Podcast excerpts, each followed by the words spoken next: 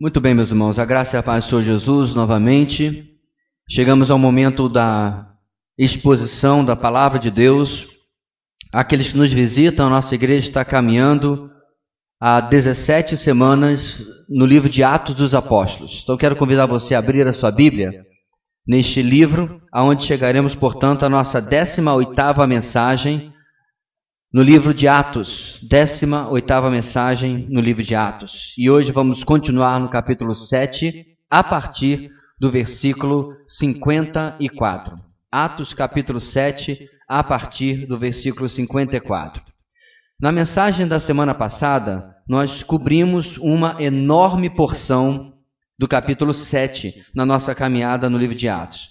Desde o verso 1 até o verso 53, como continuação da nossa caminhada, na qual nós temos comprovado semana após semana esse tema geral do livro de Atos. Qual é o tema geral do livro de Atos? Eu acho que essa altura do campeonato você já deve ter, eu creio, espero, oro, já decorado. O tema é: apesar da oposição, a Igreja de Cristo cresce triunfante, proclamando o Evangelho da salvação. Apesar da oposição, a Igreja de Cristo cresce triunfante, proclamando o Evangelho da salvação. Então, como nós chegamos, irmãos, a esse capítulo 7 de Atos? Uma rápida e sempre necessária uh, memorização, né, ou relembrança do que vimos. Atos começa, irmãos, no final dos 40 dias em que Jesus, já ressuscitado, está instruindo os seus discípulos. Ele promete ali naquele primeiro capítulo o revestimento do poder através do Espírito Santo com o objetivo central de pregação do Evangelho. Isso se cumpre no capítulo seguinte, em Atos 2. No dia de Pentecostes, 50 dias depois da Páscoa judaica, o Espírito Santo é derramado e naquele mesmo dia Pedro prega e 3 mil vidas se entregam a Cristo como Senhor e Salvador, são convertidas. A igreja ali, meus irmãos, começa a crescer e ela é marcada principalmente não por eventos fantásticos todo o tempo, como o de ocorrido no dia de Pentecostes, mas pela rotina abençoadora de perseverar na doutrina dos apóstolos, na comunhão do partir do pão, da ceia do Senhor e na oração. A mesmice, o feijão com arroz, era suficiente para a igreja crescer a cada dia. Vimos também, meus irmãos, que a perseguição começa e há uma ameaça a Pedro e João porque eles curaram um aleijado de cerca de 40 anos de idade. Nada disso, portanto, serviu para abalar a igreja. A igreja se alegrou porque viu cumprindo-se nela as ameaças contra Deus preditas no Antigo Testamento. Também vimos, irmãos, a igreja ajudando seus necessitados. As pessoas vendiam voluntariamente suas propriedades e doavam para ajudar os pobres que haviam na igreja. Ali é destacado o papel, o exemplo de Barnabé, o filho do encorajamento, que faz isso, vende uma propriedade e doa para ajuda aos necessitados. Mas também é destacado o contraste com a vida de Ananias e Safira, que mentem sobre a venda de uma propriedade e são disciplinados por Deus, perdendo a própria vida. Ainda no capítulo 5, vimos os apóstolos serem presos, libertados por um anjo, continuarem a pregar no mesmo lugar e a mesma mensagem que havia causado a sua prisão, vimos eles serem presos de novo, ameaçados, açoitados. E ainda assim, qual é a reação deles e da igreja? Se alegram por terem sido achados dignos de sofrerem por causa do nome de Jesus.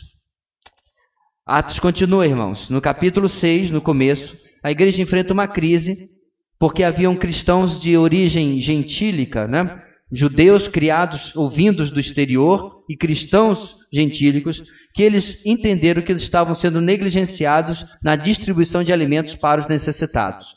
Os apóstolos criam uma solução, pedem que a igreja escolha sete homens cheios do Espírito Santo para que eles cuidem dessa parte, enquanto os apóstolos se mantivessem no ensino da palavra e na dedicação à oração mostrando que cabe à liderança espiritual liderar através da palavra e do ensino, e não necessariamente cuidar de questões administrativas. Dentre esses escolhidos, o texto do capítulo 6, versículo 5 destaca um.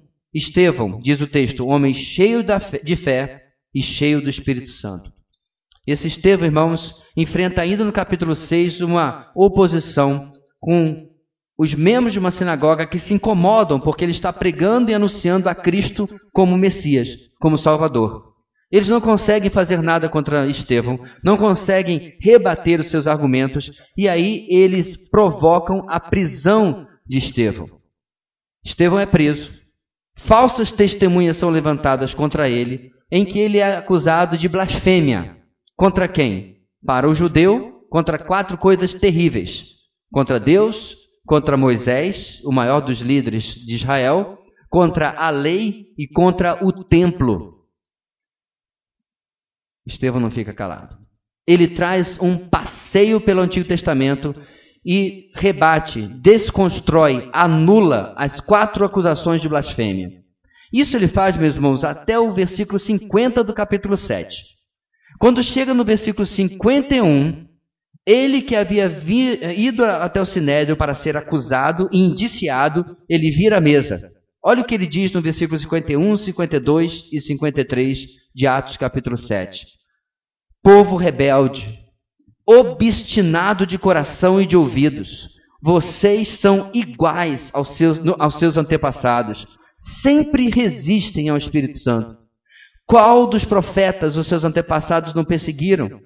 Eles mataram aqueles que prediziam a vinda do justo, de quem agora vocês se tornaram traidores e assassinos. Vocês que receberam a lei por intermédio de anjos, mas não lhe obedeceram.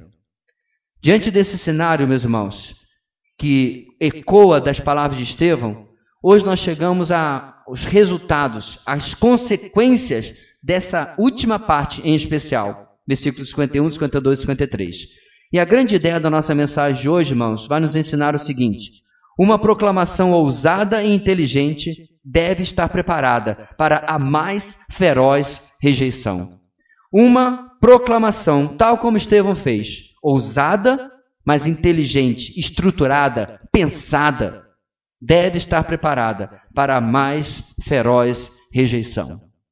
Vivemos dias, meus irmãos, em que eu falei hoje de manhã, ser crente, ser cristão é moda, é fashion. As pessoas gostam. Cantores iam no programa da Xuxa, do Gugu. O Faustão acho que não, mas enfim. Era fashion ir lá, né? E cantar.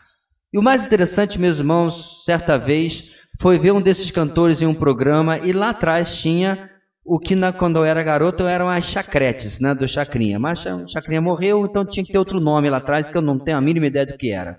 E lá estava ela cantando, uma dessas cantoras, e lá atrás estavam as meninas fazendo passos, e eu falei: que coisa bizarra. Umas 10 ou 15 ou 20, eu não sei, moças lá atrás, um shortinho mínimo, uma, um top mínimo, dançando. Para uma música que supostamente era sobre Deus. Por quê? Porque é moda ser crente. É legal, não causa dificuldade.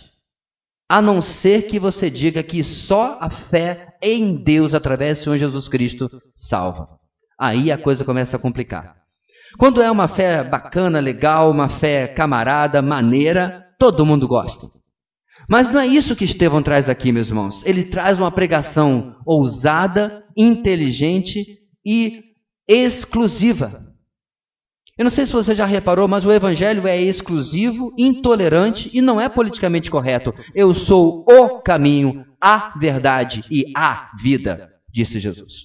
Não um caminho, não uma verdade, não uma vida. Não existe para o Senhor Jesus e para a palavra de Deus a história de todos os caminhos levam a Deus. Bem, eu posso até dizer que todos os caminhos levam a Deus. O problema é como você vai chegar lá. Porque a palavra de Deus diz que o Senhor Jesus, o leão de Judá, vem para julgar vivos e mortos. E ele dirá a uns para se colocar à sua direita: Venham benditos de meu Pai. Mas dirá aqueles que estarão à sua esquerda: ah, Para longe de mim, vós malditos. Eu não estou dizendo, irmãos, que a Bíblia não é politicamente correta. Quando nós lemos a Bíblia sem filtrar e sem pensar as nossas passagens mais bonitinhas e mais aceitáveis, ela causa exatamente isso aqui, uma feroz rejeição. E ele mostrou então, meus irmãos, essa ousadia diante das ameaças. mas ele também mostrou inteligência. Ele precisava usar a cabeça e desconstruir as falsas acusações das falsas testemunhas que haviam sido subornadas para mentir a respeito dele. Agora você pode pensar, pastor, eu já li esse texto, eu sei como acontece, não precisa nem dar spoiler.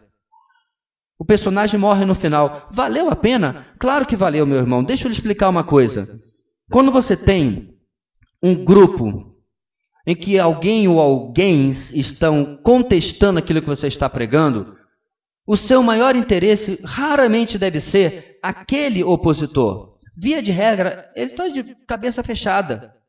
Ele está de mente fechada. Ele não está nem aí para o que você está pregando. Mas você precisa ouvir, lembrar, desculpe, existem outros pares de ouvidos ouvindo você.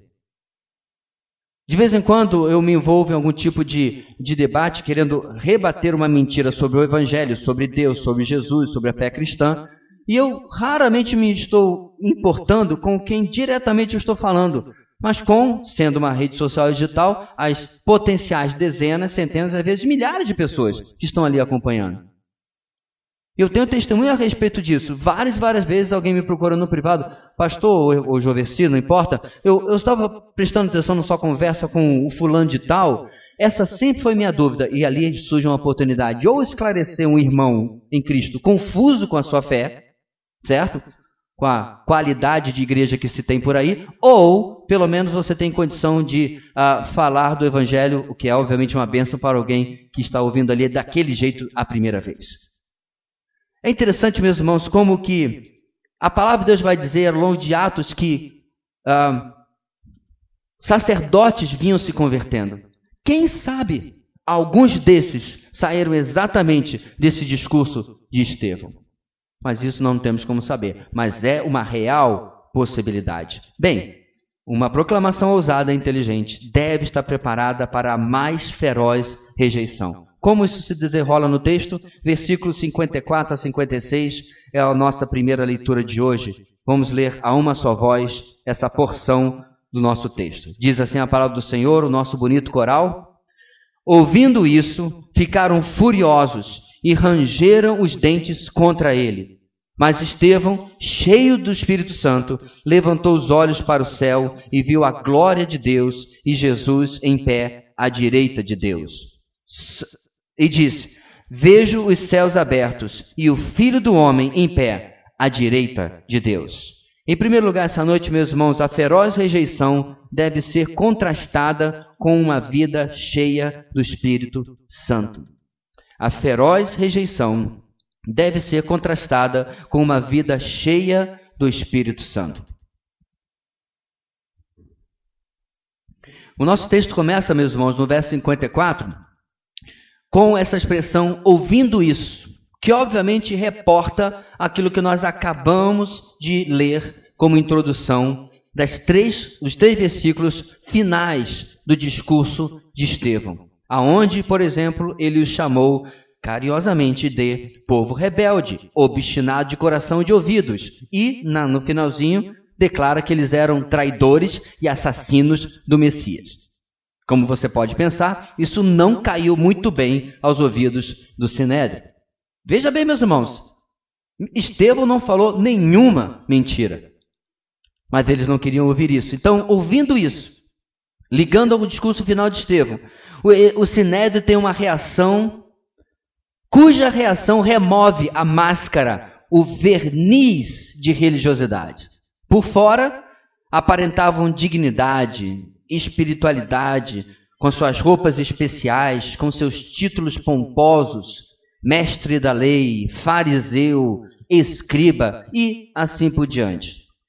Impressionavam pelo seu ensino, mas lá veio um carpinteiro de Nazaré que, durante o seu ministério, expôs, já havia exposto a sua hipocrisia.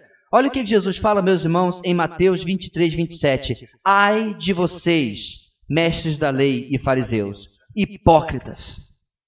Vocês são como sepulcros caiados, bonitos por fora, mas por dentro estão cheios de ossos e de todo tipo de imundície. O povo de hoje não quer um Jesus assim, irmãos. O povo de hoje não quer um Jesus que manda na real, como a gente fala hoje em dia. que manda na lata, que expõe a hipocrisia, que tira a máscara. E obviamente o seu discípulo Estevão não estava sendo bem aceito porque ele estava seguindo a receita, seguindo a cartilha do seu Senhor e Mestre. Então, meus irmãos, esta reação deles remove esse verniz de espiritualidade. A reação deles significa literalmente que o coração deles foi cerrado ao meio. O que significa a palavra furiosos? O coração deles foi cerrado ao meio. Ficaram furiosos. Exatamente, detalhe, a mesma reação que haviam tido diante da mesma acusação feita por Pedro e João em Atos 5,33. A mesmíssima palavra é usada. Eu fico vendo, meus irmãos, toda vez que ia lá um discípulo de Jesus, eles ficavam furiosos. Eram cerrados o coração ao meio, porque eles nunca gostavam, nunca admitiriam, é claro, a mensagem que eles tinham a entregar. Eles ainda, diz o texto, rangeram ou rilhavam os dentes contra ele. É uma escolha interessante de palavras, meus irmãos, da parte de Lucas, o escritor de Atos, por quê? Porque aqueles que ali estavam se voltando contra o Senhor, e na verdade todos aqueles que se mantiverem rebeldes contra o Senhor, ou que em nossa geração decidirem abraçar um Jesus da moda, não o Jesus bíblico, diz a palavra de Deus que a ele está reservada uma eternidade inteira de choro e de ranger de dentes. O Sinédrio já estava ensaiando. Você sabe por que, meus irmãos, a eternidade sem Deus, a qual a Bíblia claramente chama de inferno, não, o inferno não é aqui. Por que, que ela é uma eternidade de choro e de ranger de dentes? Porque tudo que impede o ser humano agir no ápice do seu pecado hoje é Deus, é a graça de Deus, é a misericórdia de Deus. A parte disso, o que, que a eternidade sem Deus espera? Eu não vou quantificar aqui, mas com certeza, centenas e centenas de milhões de vidas que viveram do seu jeito vão agora poder viver absolutamente do seu jeito. Você sabe, meus irmãos, aquela resquício de bondade humana que você vê com a pessoa que você jogou algo no chão, pega e entrega? Aquele resquício de bondade humana, quando você encontra o documento de alguém e você entrega para a pessoa, ou quando você ajuda alguém a atravessar a rua ou a botar as compras no carro, remova absolutamente tudo isso do comportamento humano e você vai ter uma boa visão do que é a eternidade chamada inferno, sem Deus e sem possibilidade de volta. Por isso, aquelas pessoas viverão em choro e ranger de dentes. O Sinédrio já estava ensaiando. Já demonstrando, meus irmãos, o que é viver contrariado o tempo todo. Viver de maneira contrária àquilo que a palavra de Deus lhe, teve, lhe esteve ensinando. No verso 55, Lucas faz então agora o contraste. De um lado, homens agindo de forma irracional, movidos pela sua carnalidade. Do outro, Estevão diante deles, agindo como, irmãos? Pela força, pelo poder, pela capacidade e pela condução do Espírito Santo de Deus. Contraste que nós já vimos em Gálatas, por exemplo, carne e espírito. Não vivam pela carne, mas vivam pelo espírito. Paulo iria advertir os Gálatas algumas dezenas de anos depois. Aqui está, meus irmãos, um contraste óbvio. Homens que não podiam ser movidos pelo Espírito, porque, diz o texto, a mensagem de Estevão, vocês têm resistido ao Espírito Santo de Deus. Eles não eram alvos da graça salvadora de Deus e assim resistiam ao Espírito Santo de Deus. Creio, meus irmãos, que ah, em conformidade do que estava acontecendo, sendo um homem cheio do Espírito Santo, o Senhor dá a ele uma experiência única diz que ele levanta os olhos para o céu, vê a glória de Deus e Jesus à direita de Deus. E ele compartilha isso com seus detratores. Eu fiquei pensando, meus irmãos, como pode? Parece que Estevão está de uma forma tão magnífica e elevado, que ele não percebe que as suas palavras estão apenas aumentando o seu problema. Ele não apenas havia já sido né, ataque, é, visto de maneira furiosa pelo Sinédrio, mas agora o que, que ele fala? Inclusive, é, vocês estão com raiva? Pois esse que de vocês tem raiva, eu estou vendo os céus abertos. Estou vendo a glória de Deus. E Jesus, o Messias, que vocês traíram e mataram, está à direita dele. O que, que a gente pode tirar, meus irmãos, de lição desse embate inicial de Estevão com Sinédrio? Primeiro, a primeira lição desse texto, irmãos, é que a única condição necessária ao cristão diante da oposição, a única necessidade é ser cheio do Espírito Santo. Não, não são as pessoas que você conhece, não é sua capacidade intelectual, não é em absoluto algum tipo de recurso que você possa ter humano, mas é ser cheio do Espírito Santo. Interessante, meus irmãos, que muitos têm vendido uma ideia de que ser cheio do Espírito Santo é algo que nós buscamos. Pior, é algo que nós alcançamos ou que merecemos. Mas olha o que Paulo iria ensinar mais adiante no nossa, nossa timeline aqui, na nossa linha do tempo, em Efésios capítulo 5, versículo 18. Você conhece. Não se embriaguem com vinho que leva à libertinagem, mas deixem-se encher pelo Espírito. Por muito tempo, irmãos, as traduções erraram a forma do grego no versículo que eu acabei de ler. Provavelmente na sua Bíblia, se ela não é da versão que eu estou usando, ela está escrito, mas encham-se do Espírito. Contudo, o verbo usado por Paulo está na voz passiva, a qual a NVI traduz de forma apropriada. Deixem-se encher do Espírito. Você é alvo desse enchimento, você não é agente desse enchimento. Você não produz esse enchimento. Você não proporciona. Você não tem que cumprir esta ou aquela disciplina ou ato profético para resultar nisso. O enchimento do Espírito, meus irmãos, ele é muito mais o esvaziamento, essa é a nossa parte, da carne, para que Deus então nos encha do seu Espírito. O enchimento do Espírito, irmãos, é obediência. É negar a mim mesmo a cada dia. Aí está, meus irmãos, o grande diferencial, ou o grande segredo espiritual desse jovem chamado Estevão.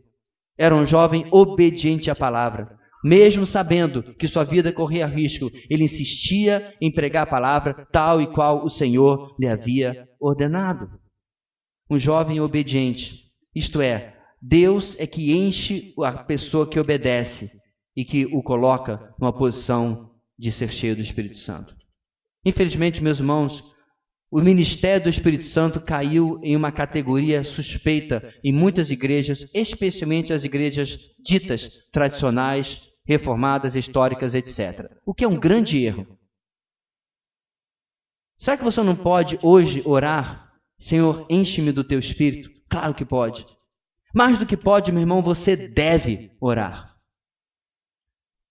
E eu não me refiro apenas porque, não, eu vou me deram a oportunidade para levar uma palavra na quinta-feira, eu preciso que o Senhor me enche do. Meu irmão, você precisa de enchimento do Espírito para trabalhar. Você precisa de enchimento do Espírito para viver a sua vida em casa. Você precisa ser cheio do Espírito para ser testemunha, para viver a vida cristã em todo e qualquer lugar da sua vida e eu também. Não deveria ser, irmãos, uma das nossas primeiras orações, sem sequer o nosso chão, nosso pé tocar o chão? Certa vez eu fiz uma sugestão num post na rede social que você colocasse o seu chinelo embaixo da sua cama. Para que você tivesse que descer da sua cama, ajoelhar-se para buscar o chinelo, e já que ajoelhou, já ajoelhou, tem que. Pegou? E ali ajoelhado você já pudesse se colocar diante do Senhor e. Eu acredito, meus irmãos, que duas orações que você pode fazer todo dia. Senhor, Maranata. Que hoje seja o dia da sua volta. Pastor, posso orar por isso? Está lá no, na Bíblia. O Espírito e a noiva dizem: Vem. Podemos orar pela volta de Jesus. Segunda oração. Pedir enchimento do Espírito Santo. Senhor, me ajuda a hoje viver uma maneira, uma vida de tal maneira de obediência que teu Espírito se agrade a viver em mim. Ele já vive em mim, eu sei, vive em você, mas ele se agrade de encher-me para que eu possa servir a Deus com propriedade. Uma segunda lição desse texto, irmãos, é como Deus age de forma única diante das necessidades dos seus filhos. Diante aqui, meus irmãos, da necessidade de Estevão, Deus lhe presenteia com uma visão. Eu concordo com você, não deixa de ser algo fantástico.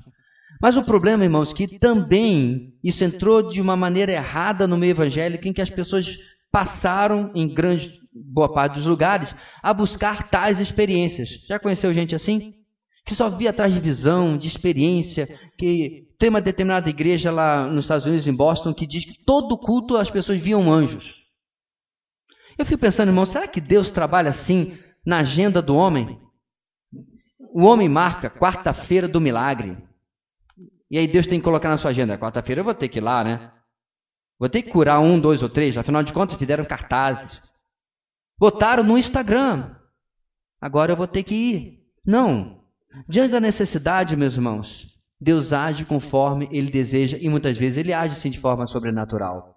Conta-se que uma anciã, me escapa agora o nome dela, uma anciã cristã, uma senhora de idade, uma velhinha, foi lançada aos animais em uma arena com diversos cristãos.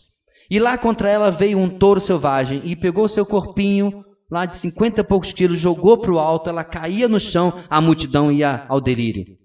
Ela se levantava, nem um pingo de sangue, limpava a sua túnica e se voltava a orar novamente. O povo começou a ficar calado. Lá vinha um animal selvagem novo, jogava para o alto e caía. Isso se repetiu, irmãos, diversas e diversas vezes e o povo começou a parar de dar o seu grito da galera, né? Porque a vítima estava vencendo. A pessoa que deveria ser martirizada ali, Deus estava sobrenaturalmente. Meus irmãos, se um touro manda qualquer um dos homens mais fortes aqui para o alto, ele cai no chão todo quebrado. Lá estava uma velhinha de cinquenta e poucos quilos, né? velhinha, e Deus preservando a sua vida. Policarpo de Esmirna. O procônsul o ameaça com as chamas que, que ele responde? Você me ameaça com chamas que no máximo podem durar uma hora, mas lhe espera chamas eternas que nunca se apagarão. Procônsul fica enfurecido, manda queimar Policarpo de Esmirna. O que, que acontece, irmãos? Testemunhas relataram, isso ficou nos anais da história, que a chama criou uma, uma, uma proteção ao seu redor e não queimavam Policarpo de Esmirna. No final, ele teve que ser morto por uma lança, porque o fogo apagou não tinha mais fogo para matá-lo. Mas nem sempre Deus faz assim, irmãos. Mas uma coisa eu sei: não importa qual seja a sua necessidade, com visão ou sem visão, com animais lhe jogando para o alto, sem ser ferido ou não, sem fogo ou com fogo, Deus está sempre presente na sua necessidade.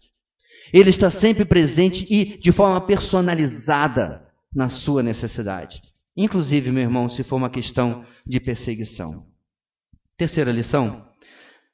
A terceira lição é como o agir de Deus é compartilhado por Estevão, mesmo que fosse claro que apenas isso complicaria a sua situação.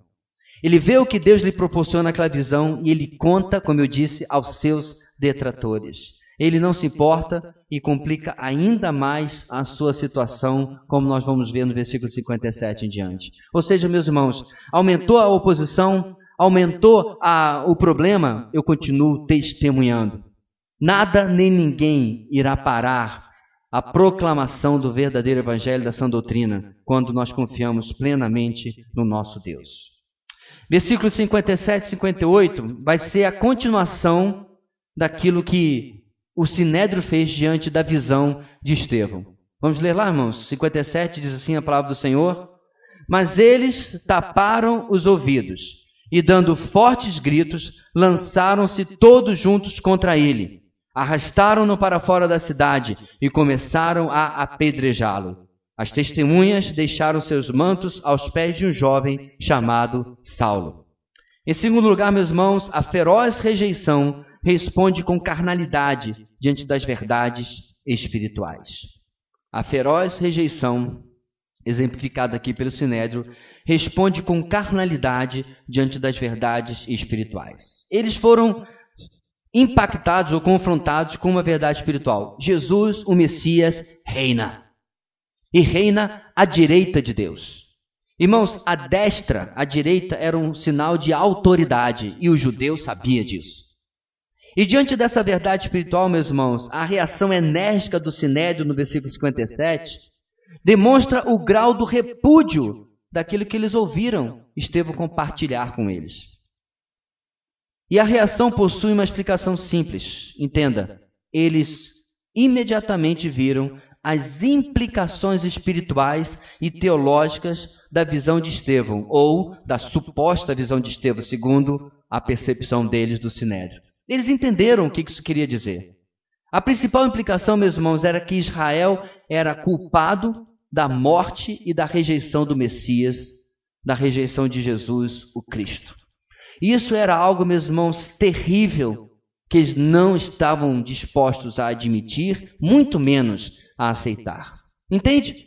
Se você está tendo essa visão e se essa visão é verdadeira, nós realmente somos culpados porque nós traímos e matamos o Messias. Eu fico pensando, meus irmãos, quando o Espírito Santo começava a trazer convicção de pecado e arrependimento e conversão em cima de alguns desses do Sinédrio, quando eles caíam em si, meus irmãos, que eles haviam julgado o Filho de Deus.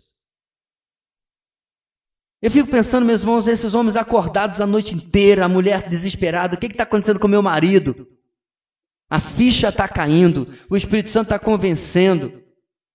E eu consigo imaginar, meus irmãos, alguns deles em prantos ao perceberem o que haviam feito. Mas a maior parte do sinédrio não queria se sujeitar, não queria aceitar isso. Mas essa não era a única implicação da verdade espiritual da visão de Estevão.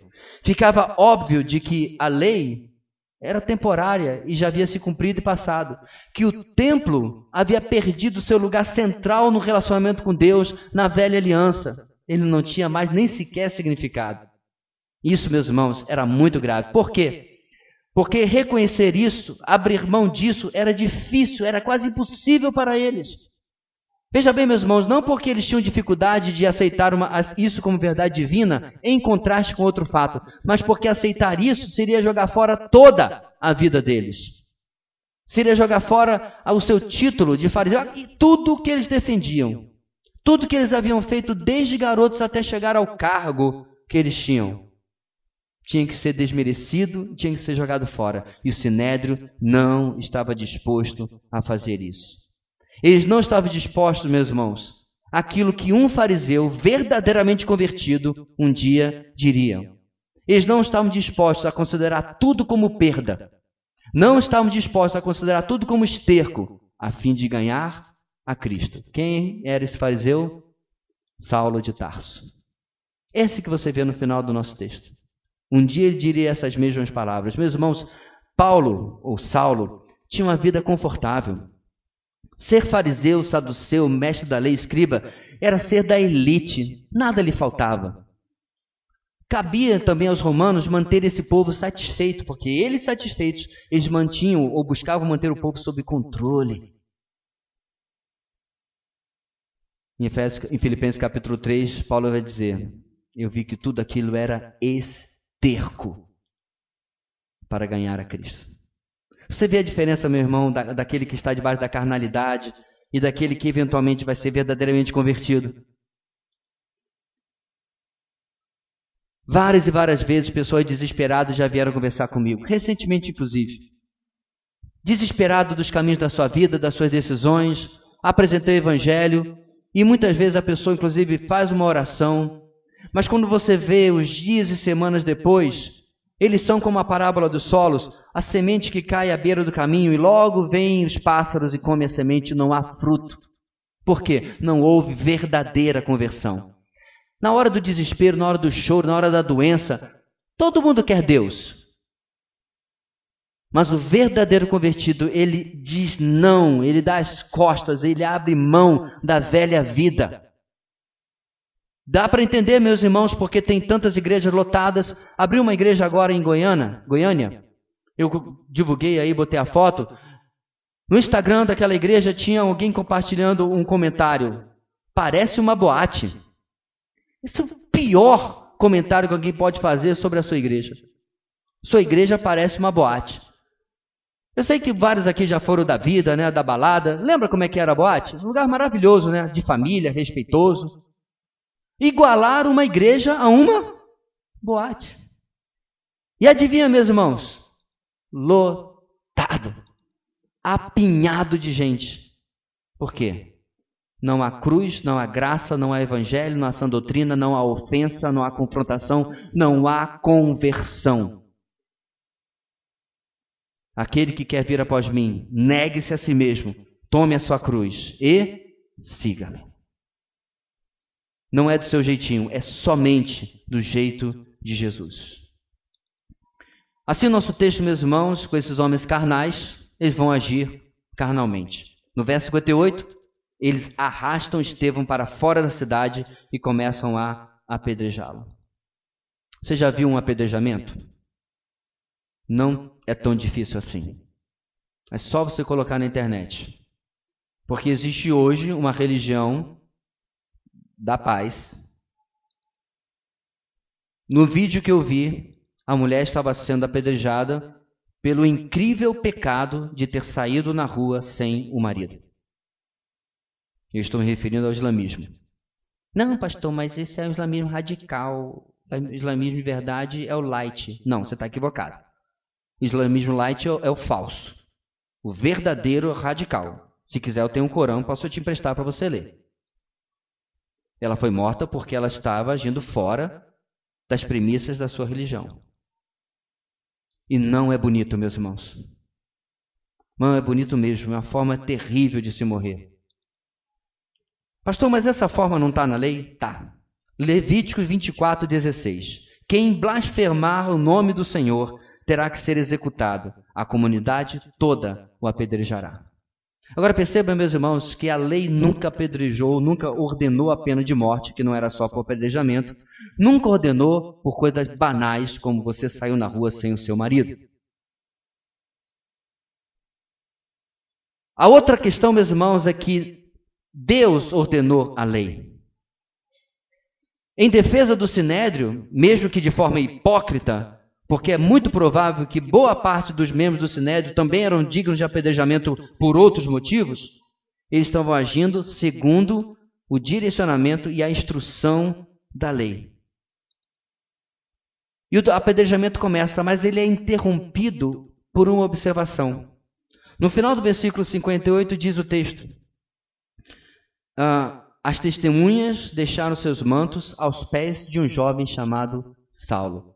Você já reparou, queridos, que isso não tem nada a ver com o fato principal? Que se você pular essa frase, a narrativa continua direitinho? Olha só.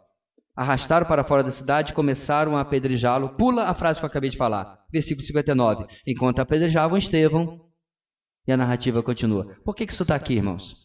Lucas está de novo costurando o seu texto. Ele está preparando-nos para aquilo que ele vai introduzir daqui a um capítulo, não no próximo. A conversão de Saulo. Mas nesse momento, meus irmãos, o nosso texto ainda termina com essa última demonstração de carnalidade. Ele ainda é Saulo. Lá estava, portanto, irmãos, esse jovem teólogo ensinado aos pés de Gamaliel. Lembra desse? Aquele do conselho, não toque nele, deixa, vamos ver como é que fica. Aquele que era admirado por um ser um grande conhecedor. Esse homem é chamado Saulo, judeu natural de uma cidade gentílica chamada Tarso. E todos nós sabemos, meus irmãos, portanto, que ele se tornaria Paulo o apóstolo, mas aqui ele é apenas Saulo, o roupeiro do apedrejamento. E eu vejo, meus irmãos, que Deus o colocou como roupeiro do apedrejamento. Sim, Deus o colocou com um enorme livramento ele não participou ativamente. Perdão. Ele participou ativamente, mas ele não tacou sequer uma pedra em Estevão. Deus poupou Paulo dessa péssima experiência.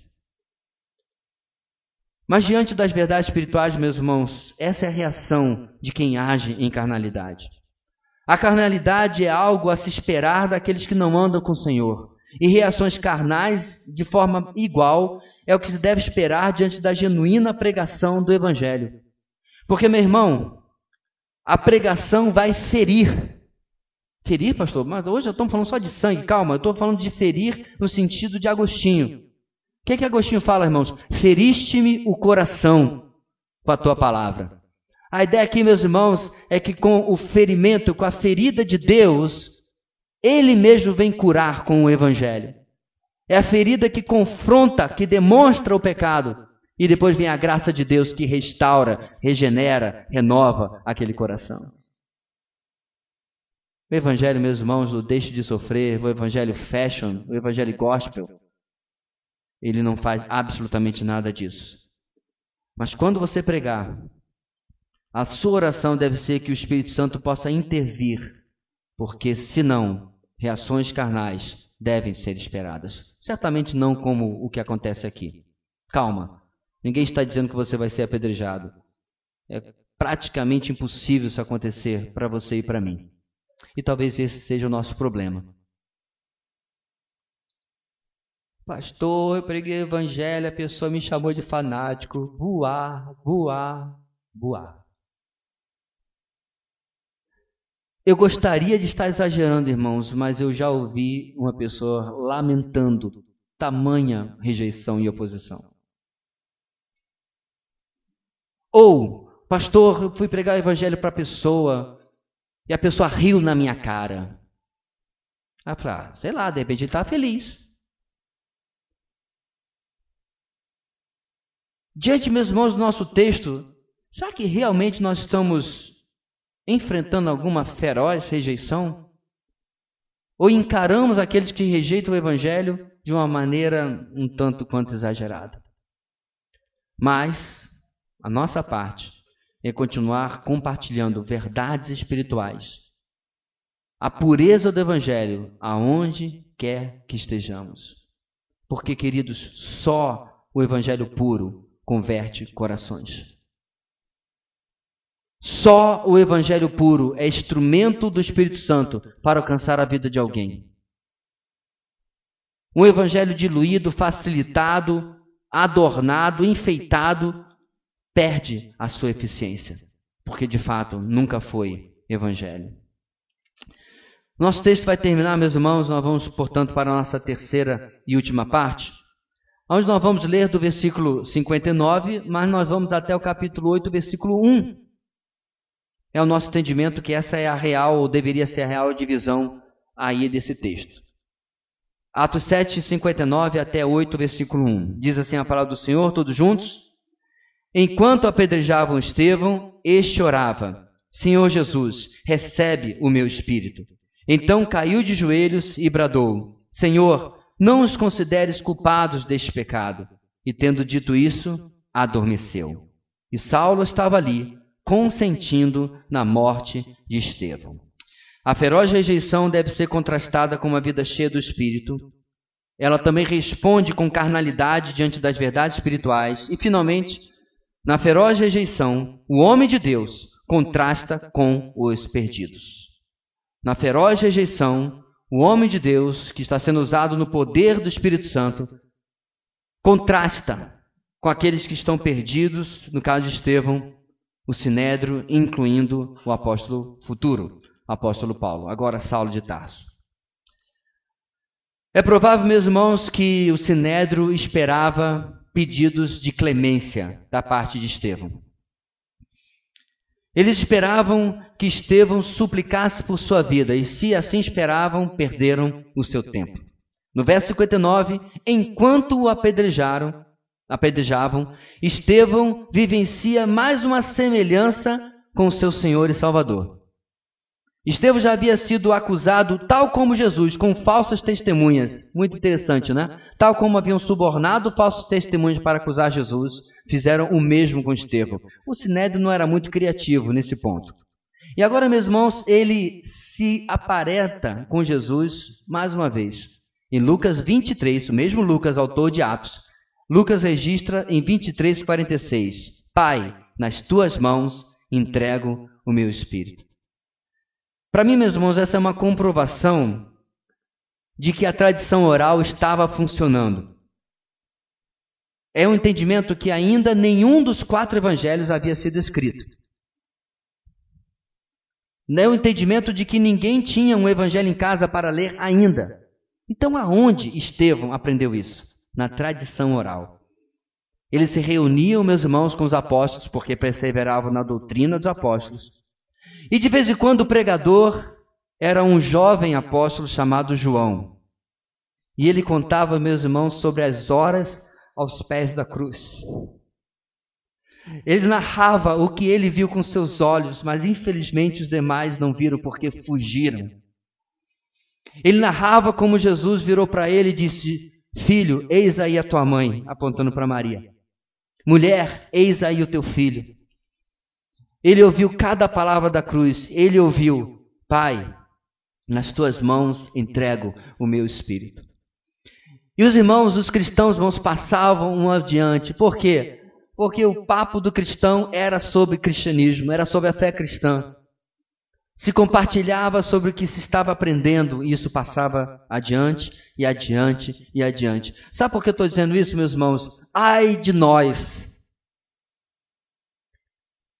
Ai de nós que temos livros e mais livros e mais livros. Ai de nós que temos aplicativos bíblicos, teológicos à nossa disposição. Ai de nós que somente no, nos canais relacionados a esta igreja temos para mais de 650 vídeos. Será que a tradição oral está passando a nossa tradição digital hoje em dia? Será, meus irmãos, que nós conseguimos aprender tanto da palavra e do Senhor, como esses irmãos, sem absolutamente nenhum dos recursos que nós temos hoje? Quero deixar esse questionamento para você hoje. Porque não foi a única coisa, meus irmãos, que Estevão aprendeu. Ele vai se assemelhar a Jesus de novo. De novo, repetindo o texto que depois Lucas escreveria. Lucas 23, 24. Eu estou dizendo depois, irmãos, porque é óbvio que Atos não foi escrito agora onde nós estamos lendo o apedrejamento de Estevão. Atos vai ser escrito dezenas de anos depois. No final da vida de Paulo, quando ele é preso, ok? Então, por enquanto, nem Lucas havia escrito seu evangelho, mas ele depois registraria. Lucas 23, capítulo, uh, versículo 34. Pai, perdoa-lhes, pois não sabem o que estão fazendo. Estevão repete duas das palavras da cruz. Por que ele faz isso, irmãos? Confiança na salvação e submissão aos mandamentos do Senhor. A primeira frase, meus irmãos, Pai, nas tuas mãos entrego meu espírito, demonstra, em resumo, a confiança na salvação. Para mim, o viver é Cristo, morrer é lucro. Confiança na salvação. Eu sei que se este tabernáculo, se este corpo se desfizer, eu tenho uma nova casa, não feita por mãos de homens, mas incorruptível. Confiança na salvação. É incrível, meus irmãos, como que depois de tanto ensino que a gente vê hoje, tanta palavra, ainda tem crente com medo de morte. Tá, você pode até não gostar muito da morte, porque você sabe da dor que vai deixar para os seus entes queridos e para os amigos, não, em geral, mas medo. Onde está a morte a tua vitória? Onde está a morte o teu aguilhão? Nas palavras de John Owen, irmãos, a cruz é a morte da morte na morte de Cristo. Ela perdeu completamente o bicho papão, foi tirado a máscara. E era só alguém disfarçado. Ele não afeta a mim a você. Bem, quando eu digo você, se você tem convicção da sua salvação em Cristo Jesus. Porque, meu querido, o grande risco de você viver sem Cristo é você morrer sem Ele. Porque raras são as pessoas para quem a morte é anunciada. Boa parte de nós não diferenciará um cochilo de um derrapar paulatino para os braços da morte. Mas de uma forma ou de outra, este homem, que tinha certeza de que ele iria morrer, porque certamente o sangue já lhe jorrava, o corpo já lhe doía, ele tinha confiança na salvação, por isso a sua primeira frase. A sua segunda frase, meus irmãos, é uma submissão aos mandamentos do Senhor. Pai, ele lá via alguém dando um impulso no braço. Perdoa-lhe. Lá ele via alguém, e eu estou em câmera lenta, mas ele não estava, jogando uma pedra em sua direção. Perdoa-lhes. A pedra batendo na fronte porque não sabem o que fazem. Na verdade, as palavras de Estevão são: não os considere culpados deste pecado. Submissão ao mandamento do Senhor, perdoando os seus apedrejadores, contrastando com seus apedrejadores. Estevão aqui, meus irmãos, não é quem está perdendo, ele é o vencedor. Ele morre, mas a fé se, se firma e triunfa. Os perdedores são aqueles que estão cegos pela sua religiosidade. E mais uma vez Estevão age como vencedor, perdoando esses homens. o verso termina de forma gentil. Aquele que confia em Cristo nem mesmo pode se dizer que ele morre, mas a morte, por ser uma ofensa, por ser a última inimiga a ser derrotada, Lucas decide dizer que ele adormece. Aqui não está falando, irmãos, de nada sobre o sono da morte, uma heresia que alguns grupos defendem. Não. Está falando realmente que ele morreu, mas ele usa desse eufemismo, porque o seu corpo agora será sepultado, mas o espírito imediatamente estava reencontrando o seu Senhor e Deus. Imediatamente ele estava na presença de Jesus.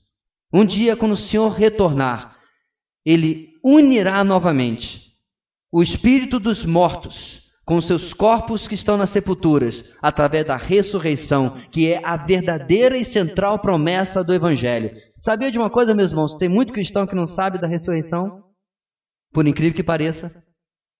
Ele acha que a vida eterna, eu já falei sobre isso, é você vestir uma roupinha branca, uma harpa dourada e ficar tocando nas nuvens por toda a eternidade. Em outras palavras, que chatice. Não é isso que a Bíblia diz. Em Tessalonicenses, Paulo vai ensinar: e os mortos em Cristo ressuscitarão primeiro.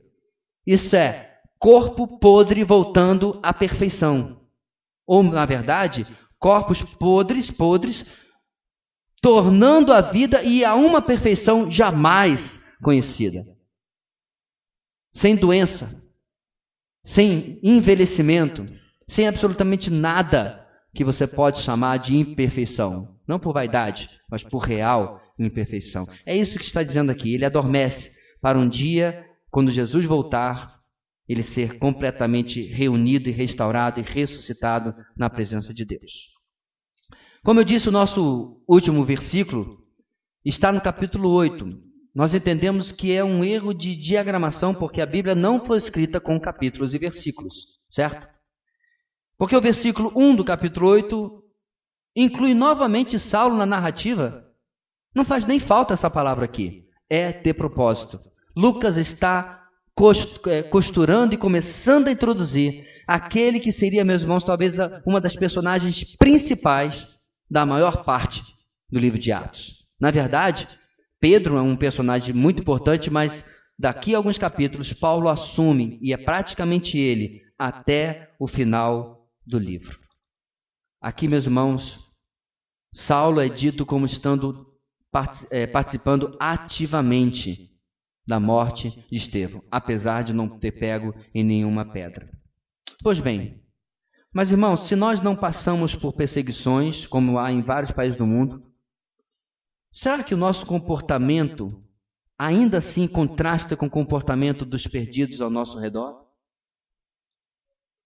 Será que o nosso comportamento contrasta com as pessoas que convivem conosco?